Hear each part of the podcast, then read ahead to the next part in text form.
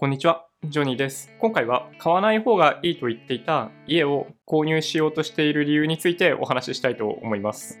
このチャンネルではいつもマーケットの振り返りや使用ニュースの解説、投資の Tips などをお届けしています。もしまだ登録されていないという方がいらっしゃったらチャンネル登録をお願いします。今回お話しするのは家の話ですね。これまで何度も取り上げてきた家の話ですけど、ずっと一貫して主張してきたのは、一般論として、総論としては、住宅は購入することのリスクっていうのは大きいので、それを考慮すると賃貸の方がおおむね良さそうですよというお話をしてきました。それでもなお、僕自身が住宅を購入しようとした理由については、説明しておくべきかなと思ったので、今回動画を撮っています。まずはじめに、その賃貸の方が有利であるということの背景についてお話しします。その後に実際に僕が購入しようとしている理由についてご説明したいと思います。後半では実際に購入する場合と借りる場合によって経済的にどれぐらいの差が出るのか不確実性を考慮した時にどういった違いが出てくるのかっていうのを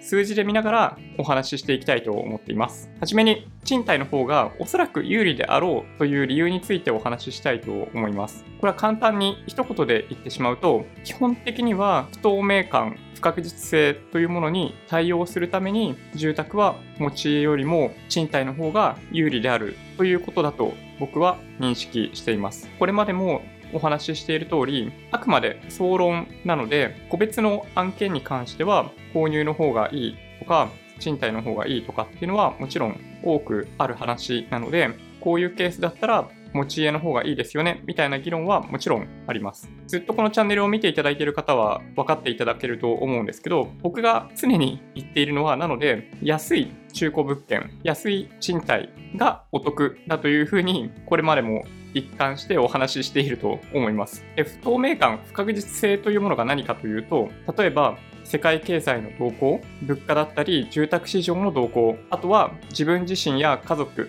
そして社会の変化というものがあります。世界経済が下落すれば、あっという間に住宅の価格も下がって、負債を抱えるという可能性があります。リーマンショックの時は、ものすごい分かりやすい例だったわけですけど、もうすでに10年以上前のお話なので、経験していらっしゃらない方は、なんかそれによって、どれぐらい住宅の市場に影響があるのかっていうのはなかなか分かりにくいかもしれないです。当時発生していたのは郊外だったり都心ではないエリアから徐々に値下がりをしていって最後の最後で都心の駅地下主要ターミナルの駅地下みたいなところが値下がりを始めるみたいな状況がありました。なのでリーマンショックみたいなことがもし再度発生することがあればもちろん格に大きなインパクトっていうのがあります。住宅を購入する上ではリセールバリューって呼ばれるようなその物件を再度売りに出した時にどれぐらいの価格で売れるかそれが買った時の値段とどれぐらいギャップがあるのかっていうことが購入するかしないかにとって重要なポイントになってくるのでここがなので一つ大きなポイントです。で、2点目が、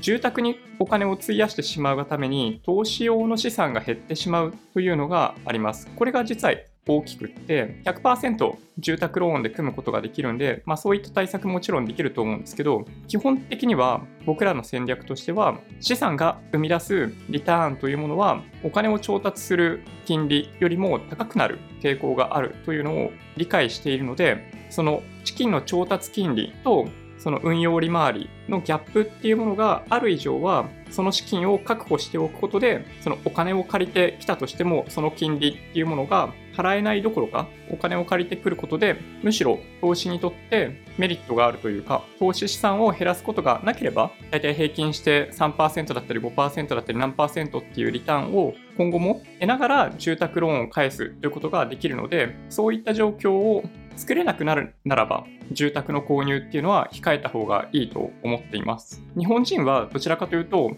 借金をしてはいけないとか早く返した方がいいというような考えを持っていらっしゃる方が非常に多いんですけどどちらかというと重要なのは今お話ししたようなその金利差金利とリターンの差がどれぐらいあるかっていうことがどちらかというと重要で、住宅ローンだったりすると変動金利は今2020年の1月に撮影してますけど0.5%を割っているような状況だったりするんで、実は短期間で返すとか、繰り上げを早くする、繰り上げ返済をして早く返済を終わらせるとか、頭金をできるだけ入れるみたいなことはむしろ逆効果になる可能性が高いです。でもう一つは日本国内の物価が上昇してしまうというリスクっていうものが一つあります。今お話ししたように、住宅ローンの金利変動だったりすると0.5%割るような水準になっているわけですけど、それがいつまで続くかわからない。変動金利を選択すると、それが1%、2%、3%とかになっていくかもしれない。そうすると家計に響くインパクトっていうのはものすごい大きくなります。先ほどお話ししたのは、あくまで経済合理性みたいな観点なんで、投資の資産がある程度確保されている状態でお金を借りてくる分には、実際にはその金利差があるんで、最終的には経済的にはメリットがあるというお話をしましたけども、金利が上がってくることで、僕たちの給料は別に上がんなかったりするじゃないですか。そうすると、毎月の返済額が上昇してくることで、キャッシュフローが悪化するんですよね、毎月の。それっていうのは、もし耐えられないんだとしたら、やっぱり住宅の購入っていうのはかなりリスキーなんじゃないかなというふうに思います。だから本当に住宅を購入する際は、投資用の資産がある程度確保されているとか、毎月のキャッシュフローがある程度余裕があるっていう状況でない限りは、なかなか購入するということのメリットっていうのは出ないというふうに僕個人的には思ってます。それに加えて日本の場合は大きな地震っていうものがたびたび発生するので、まあ、2、30年間そこに住むんだとしたらおそらく震度6とかの地震が一定確率で発生することを考慮に入れておかなければいけない。1981年以前に建てられている建物に関しては耐震基準が低かったりっていうこともあってそれによって大きく価値というものが下がってしまうことも想像しておかなければいけないですね。それ以降に建てられたものであったとしても震災によって大きくダメージを受けてしまう可能性があるということを考えると住宅を投資のようなものだと考えた時にはやはり大きなリスクがあるというふうに言えると思います。それに加えて今まではどちらかというと外側のお話をしてきたわけですけど、中側ですね、一生を例えば共にするというふうに誓った家族が離れ離れになってしまうとかね、そうせざるを得ないみたいな状況っていうのも生まれる可能性があります。ずっと同じところに固定してある程度の期間、最低限住むことができるんであれば、住宅を購入することのメリットっていうのは出てくると思うんですけど、そうでない限り、例えばそこに10年間も住むかどうかわからないみたいな状況だったりすると、やっぱり引っ越しをするときの、売買をするときの手数料っていうものが大きいので、持ち家っていうのはマイナスになってくるかなと思います。家族については、もちろん安定している家族については全く問題ないと思うんですけど、まあ、最近だと本当に2組に1組は離婚してしまうということもあったり、まあ、子供が増えるみたいな要素とかもあったりするんで、それに対応できるか、過剰に対応してもいけないし、1人だったり2人だったりっていう子供ができてきた時に、まあ、どちらにでも対応できるような状況っていうものを、一つの物件で対応するっていうことの難しさっていうのが、購入する場合にはあります。それに加えて、自分自身が今勤めている会社そのものが斜めになってしまう、もしくは倒れてしまうみたいなことも、やっぱり民間の企業であればもちろん可能性としてはあるので、実際に今得ている収入が今後長きにわたって続くとは限らない。毎月の収入によって返す、返済をするということに頼るような形の住宅ローンの借り方、返済計画だったりすると、それはかなりリスキーなんじゃないかなと思います。今お話ししたような多くのリスク、不確実性というものに対応ができる、コントロールできる、マネジメントできるということであれば、購入をするのも良いと思うんですけど、これらに対して対応するのが難しいんじゃないかというふうに思われる方は、賃貸の方がいいと思います。今のお話でいくと、通常であれば、ほとんどの方は、特に若い世代に関しては、収入と支出の関係とか、その今ある資産の量とか、あとはこれからライフスタイルが変わるかもしれないみたいな観点でいくと、通常考えるとなかなか家を購入するという選択肢には至りにくいと僕自身は思ってます。ここまでお話ししてきたのが、総論として賃貸の方がおそらく良いだろうなと思っているというお話をさせていただきました。ここからは、なので、それを踏まえた上で、僕自身が購入に踏み切ろうとしている理由についてお話ししていきたいと思います。基本的には今お話ししたようなその総論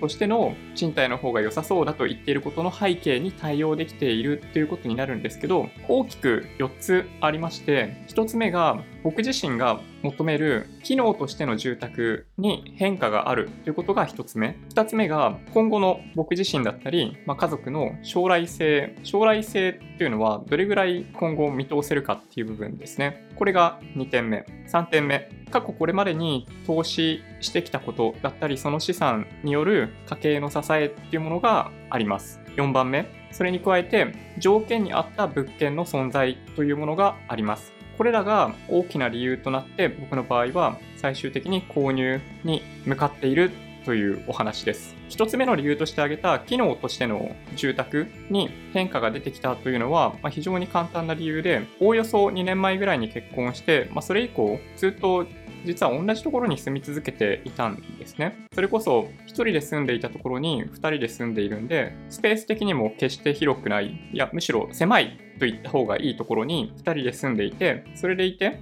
2020年に関しては、このままうまくいけば子供が生まれるっていう大きなイベントがある。でそれを考えると、子供がいる状態でどういうふうに生活をするかってなった時に、今の物件、今の間取りの状態では対応がおそらく困難だということは去年ぐらいから分かってました。まあ、妊活を始めたのが去年の春先ぐらいだったんで、それぐらいから実は今住んでいるこの家でずっと過ごすことは多分できないだろうなというふうに思って探し始めたっていうのが今回のきっかけになります。2点目が将来の方向性みたいなお話なんですけど、まあ、ここにはまだかなり不確実性があるというふうに僕は認識しています。40になって、これまでエンジニアに始まるキャリアっていうものを積んできて、今管理職をさせていただいてますけど、まあ、仕事との向き合い方とかっていう部分は見えてきたような気がします。自分自身が社会に対してどういった点でバリューを出すのか価値っていうものを提供するのか、貢献していくのか、みたいなものがある程度見えてきたっていうことが一つあります。それに加えて、今これを YouTube で見ていただいている方が多いと思うんですけど、こういったメディアを通じた情報発信みたいなところも今後長きにわたって続けていこうというふうに思っている部分もあったりするんで、こういった今後僕自身がどういうふうに歩んでいきたいかっていうのがある程度見えてきたというものも一つの理由として挙げられます。で3番目に挙げた投資用資産としての家計の支えがあるということなんですけど、これはま40にもなったんでということが実は大きな理由です。おそらく30の頃には絶対無理だったというふうに思います。特に僕の場合、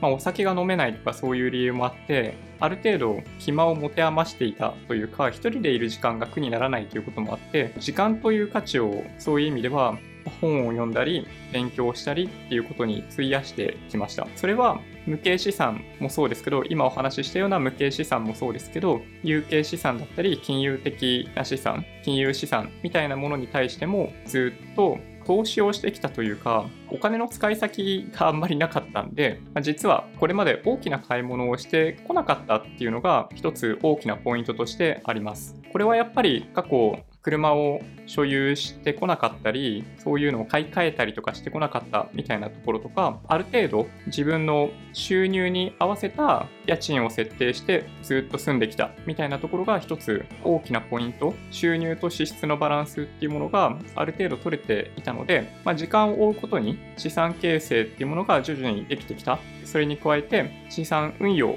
そのものも進めていたので、徐々にその資産というものが蓄積されてきたというのが大きな理由としてあります。これは結構変え難いですね。自分の人生そのものの保険にもなってますし、今回でいくと住宅ローンを借りたとしても、おそらく何かあったとしても大丈夫なんじゃないかと思えるような資産があったりするんで、具体的に言うと、住宅ローンで借りる金額のおおよそ半分以上については、資産として何かあった時には一括で返済できるんじゃないかというような金額になっていたりするんで、それがやっぱり心の支えというか、購入に踏み切った時の安心感っていうものにつながっています。まあ、最悪、借金返すの辛くなったら、まあ、家売るとか家貸すとかそういう選択肢もあるし、今お話ししたような投資用の資産っていうものを切り崩すことで返済はできるというふうに思っているので、そういうところまで考慮した上で購入に踏み切ろうとしています。で4番目の理由が条件に合った物件の存在ですね。これが実はすごい大きくって、先ほどお話ししたように妊活を始めていたので、2019年の春先ぐらいから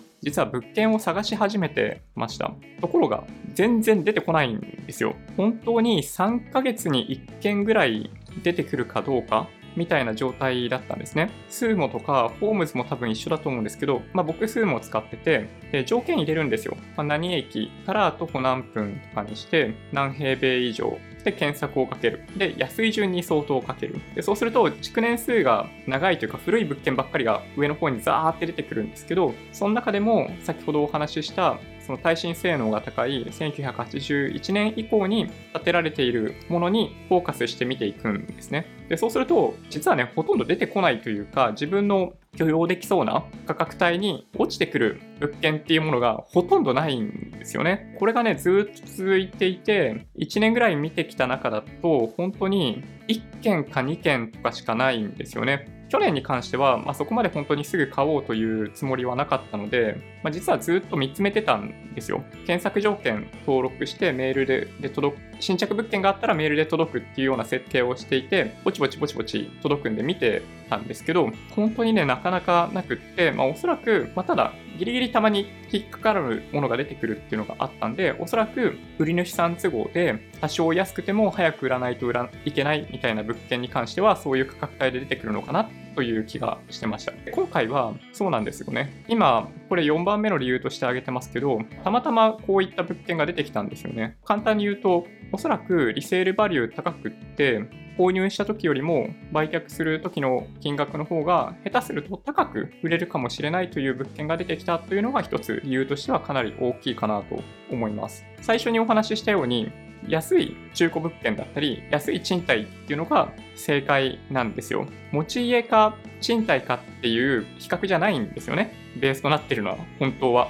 なので、まあ、多くの YouTube の動画を見ていてもきちんと不動産について考えていらっしゃる方とかは答えはないですというふうにお話しされてると思います。で本当にね、それは間違いないと思いますね。個別の物件を見ていくと、どっちがいいっていうのがただ出てくるんですよ。なので、総論ばっかり言っていてもしょうがないんで、今回の僕のケースだと最終的に物件を購入するというふうに至ったわけですけど、その過程で個別の物件としてどういうふうな数字を見比べて最終的に買うという判断を下したかっていうことを後編ではお見せしていきたいと思います。よく利用してる Excel みたいなやつを利用して、どういったシミュレーションを行って、どういう判断を行ったかっていうのをお見せします。じゃあ前半はここら辺で終わりにしたいと思うので、後半の数字を見てみたいという方は、ぜひそちらも見ていただけるといいかなと思います。Twitter、Instagram のアカウントもあるんで、もしよろしければフォローをお願いします。音声だけで大丈夫っていう方は、ポッドキャストもあるんで、そちらもサブスクライブお願いします。もし今回の動画が良かったって方は、高評価ボタンをお願いします。合わせてチャンネル登録していただけると嬉しいです。それではご視聴ありがとうございました。バイバイ。